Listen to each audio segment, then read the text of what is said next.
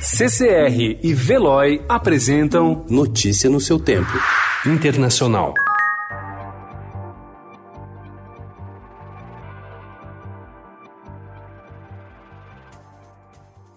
Puxado pelos Estados Unidos, que registraram ontem 25 mil novos casos, o mundo ultrapassou a marca de um milhão de pessoas contaminadas com o coronavírus, com mais de 50 mil mortos. Os americanos representam um quarto do total global de infecções. No entanto, para o país mais rico do mundo, o pior ainda está por vir, segundo previsões da Casa Branca.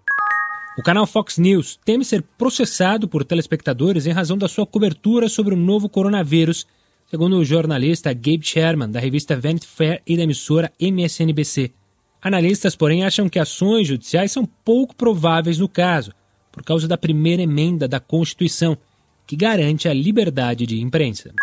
A pandemia do novo coronavírus no Brasil não deve causar uma crise de abastecimento no país, que é um dos maiores produtores e exportadores de alimentos do mundo. No entanto, o aumento de preços dos alimentos vai afetar a população mais pobre, como alerta o ex-diretor da Organização das Nações Unidas para a Alimentação e Agricultura, José Graziano. O professor aposentado da Unicamp disse que para evitar esse cenário é preciso coordenação entre todos os níveis de governo, dar condições para que os caminhoneiros possam trabalhar e valorizar os pequenos produtores rurais.